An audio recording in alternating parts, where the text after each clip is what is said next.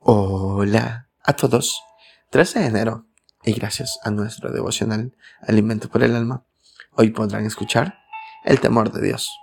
Lectura devocional sugerida es de Deuteronomio capítulo 10, del verso 12 hasta el 13. Su verso 12a y 13b nos dice, que pide Jehová tu Dios de ti, sino que temas a Jehová tu Dios, que guardes los mandamientos de Jehová para que tengas prosperidad. Comúnmente se piensa que temer a Dios es tenerle miedo. Algunos se preguntan, si Él es un Padre amoroso, ¿cómo puedo pedir que se le tenga miedo? Muchos dirán, yo le temo a Dios, le tengo miedo a Dios, y guardo sus mandamientos, no mato, no robo, no hago mal a nadie, pero aún así no he sido prosperado. Pues bien, ni lo uno ni lo otro corresponde a lo que realmente Él nos está enseñando a través de su palabra.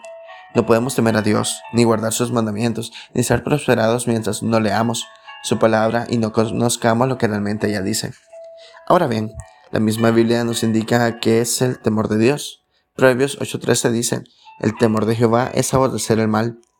¿Eso hace usted? ¿O está conciliando con lo que a Dios no le agrada? En la misma palabra encontrará el mal que deba aborrecer y cuáles son los mandamientos del Señor para que le obedezca.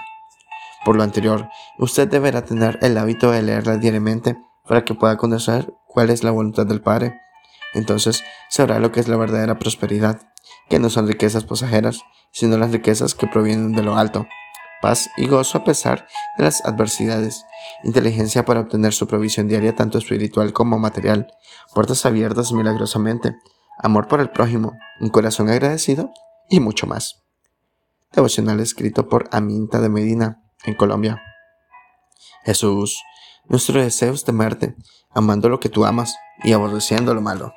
Muchas gracias por escuchar.